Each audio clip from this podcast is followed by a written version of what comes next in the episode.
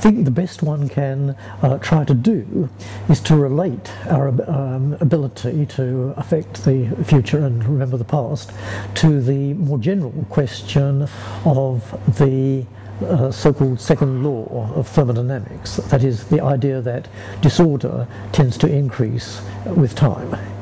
Um, now there are various ways in which one can try to make a relationship between that and our own abilities. And I think the way, uh, the way I would prefer myself to think of it is that um, our uh, this psychological arrow of time is probably associated with the biological arrow, the fact that we start as small babies and grow larger and eventually die.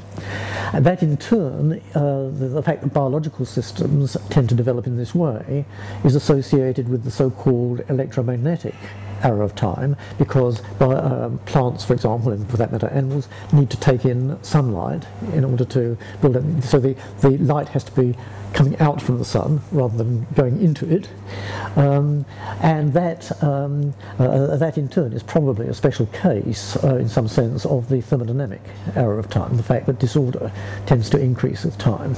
But now, why uh, there should be a uh, particular direction in which disorder increases with time is really, the, I think, the big question, or one of, one of the big questions.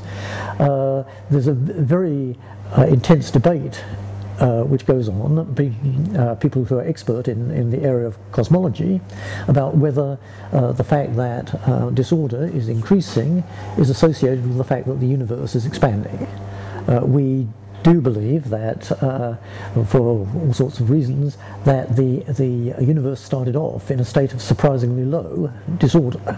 And then the question is, uh, is there some good reason for that? We know that it was very, very, um, uh, very small, or very, very, very dense, and very, very, very hot at the so-called hot Big Bang. But it's also, it also seems to be the fact that it was extremely well ordered, extremely smooth. And that, uh, the, the, mystery is, was there a, uh, is there some underlying reason for that, or did it just happen?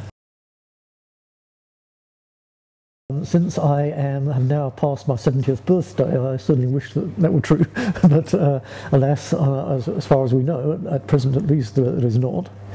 Um, I personally think that um, in some, some sense which I find difficult to define, the next major revolution in physics will have something to do with the arrow of time, but whether it will actually allow us uh, in any meaningful sense to reverse the arrow of time, I don't know, and I rather doubt it. um, people uh, sometimes speculate on these things, but uh, uh, certainly we're, if, if it were true, if it should be true, then we are many, many decades away from doing so, I think.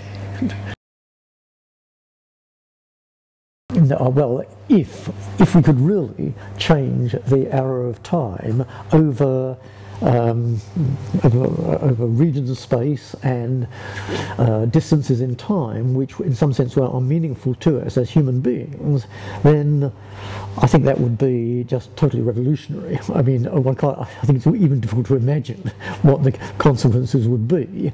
I think that's a very, very improbable situation. I think it's conceivable that in, in some sense, which again I find rather difficult to define, in the distant future, we may be able to reverse, in some sense, reverse the arrow of time over short times and for, small regions of space.